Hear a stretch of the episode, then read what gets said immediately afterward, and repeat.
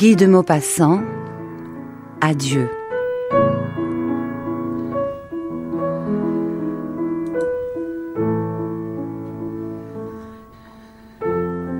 Les deux amis achevaient de dîner. De la fenêtre du café, ils voyaient le boulevard couvert de monde.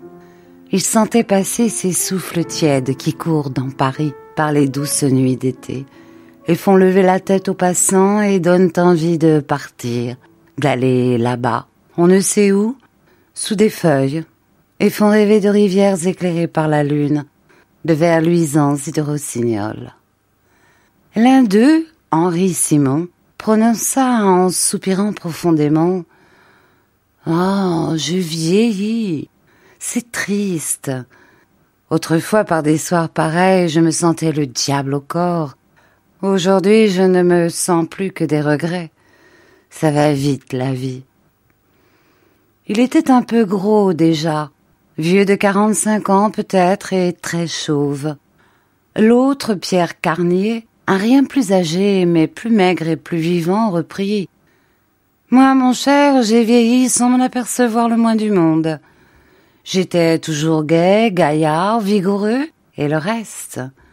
Or, comme on se regarde chaque jour dans son miroir, on ne voit pas le travail de l'âge s'accomplir, car il est lent, régulier, et il modifie le visage si doucement que les transitions sont insensibles.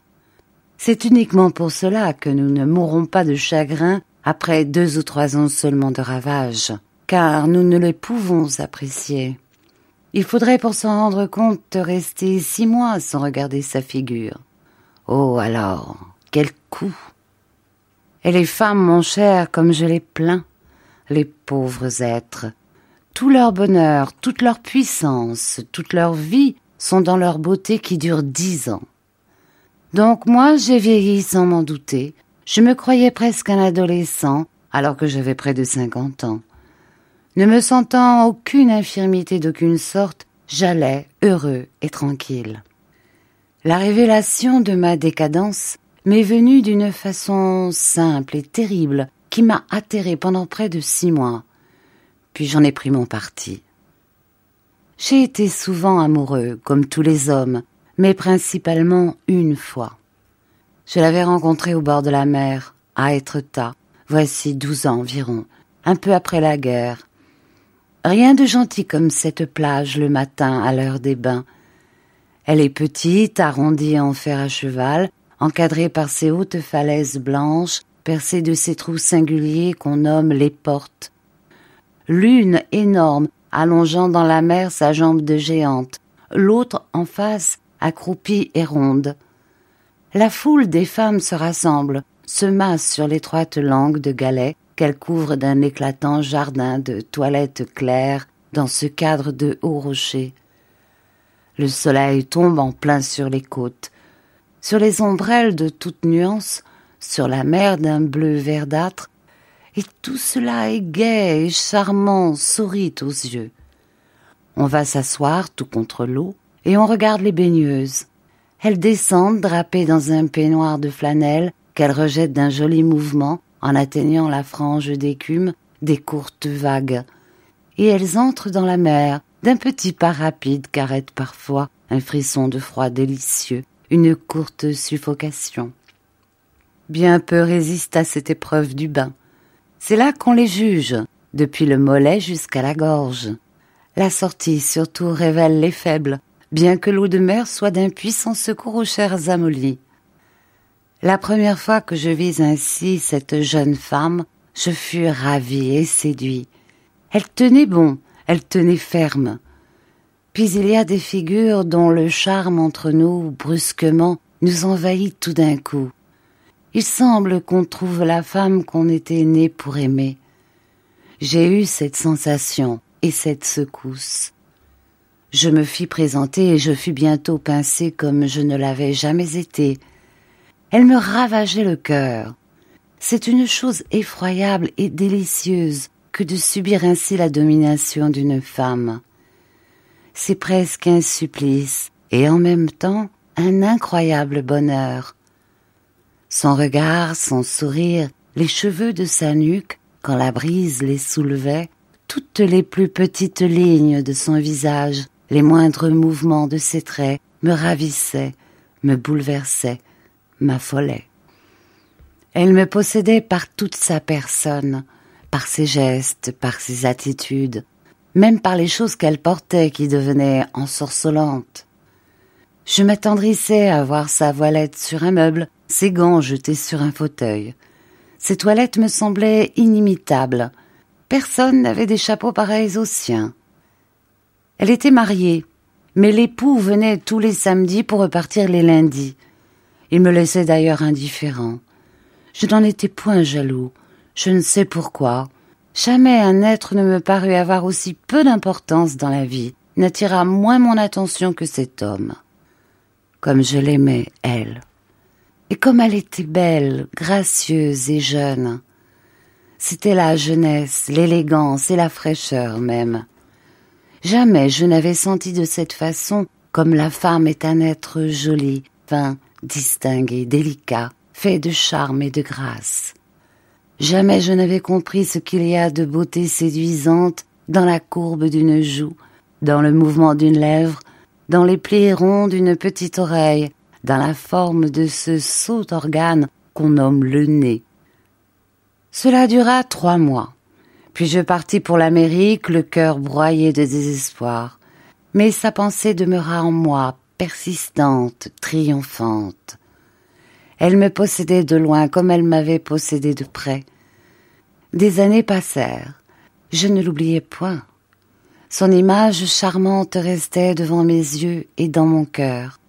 Et ma tendresse lui demeurait fidèle, une tendresse tranquille maintenant, quelque chose comme le souvenir aimé de ce que j'avais rencontré de plus beau et de plus séduisant dans la vie. Douze ans sont si peu de choses dans l'existence d'un homme. On ne les sent point passer. Elles vont l'une après l'autre les années, doucement et vite, lentes et pressées. Chacune est longue et sitôt finie. Et elles s'additionnent si promptement, elles laissent si peu de traces derrière elles, elles s'évanouissent si complètement qu'en se retournant pour voir le temps parcouru, on n'aperçoit plus rien, et on ne comprend pas comment il se fait qu'on soit vieux. Il me semblait vraiment que quelques mois à peine me séparaient de cette saison charmante sur le galet d'Étretat. J'allais au printemps dernier dîner à la maison Lafitte chez des amis. Au moment où le train partait, une grosse dame monta dans mon wagon, escortée de quatre petites filles. Je jetai à peine un coup d'œil sur cette mère poule très large, très ronde, avec une face de pleine lune qu'encadrait un chapeau enrubanné.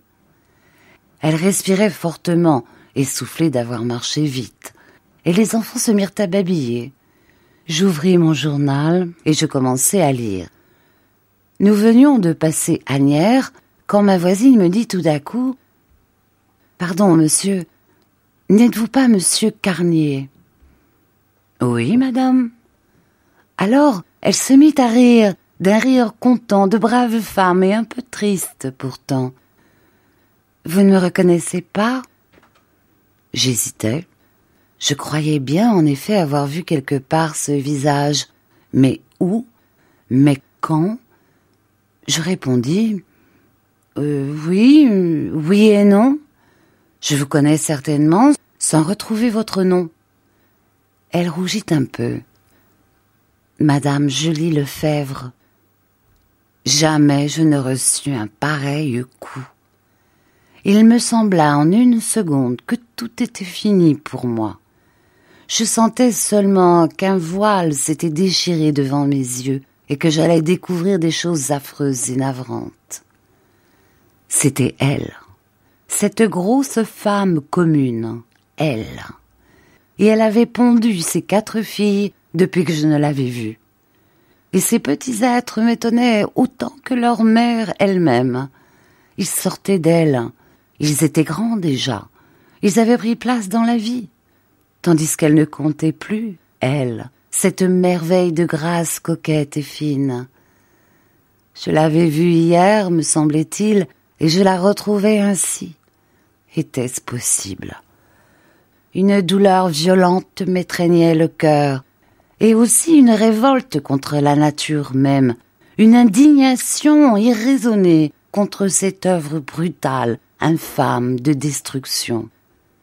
Je la regardais, effarée. Puis je lui pris la main, et des larmes me montèrent aux yeux. Je pleurais sa jeunesse, je pleurais sa mort, car je ne connaissais point cette grosse dame. Elle, émue aussi, balbutiait. Je suis bien changée, n'est-ce pas? Que voulez-vous? Tout passe. Vous voyez, je suis devenue une mère, rien qu'une mère, une bonne mère. Adieu le reste, c'est fini. Oh, je pensais bien que vous ne me reconnaîtriez pas si vous ne nous rencontrions jamais. Vous aussi d'ailleurs vous êtes changé. Il m'a fallu quelque temps pour être sûr de ne pas me tromper. Vous êtes devenu tout blanc. Songez, voici douze ans. Douze ans. Ma fille est née à dix ans déjà.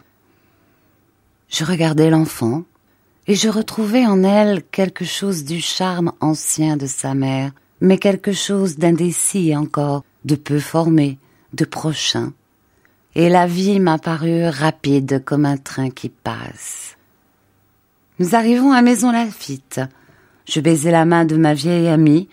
Je n'avais rien trouvé à lui dire que d'affreuses banalités. J'étais trop bouleversée pour parler. Le soir, tout seul chez moi, je me regardais longtemps dans ma glace, très longtemps, et je finis par me rappeler ce que j'avais été, par revoir en pensée ma moustache brune et mes cheveux noirs, et la physionomie jeune de mon visage. Maintenant, j'étais vieux. Adieu.